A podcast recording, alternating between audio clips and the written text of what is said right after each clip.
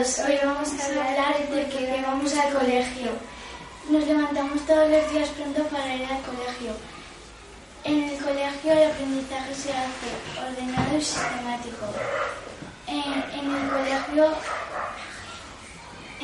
pero en el colegio, aparte, aparte de darnos los conocimientos que necesitamos para nuestra vida, también nos ayuda a desarrollar nuestra personalidad.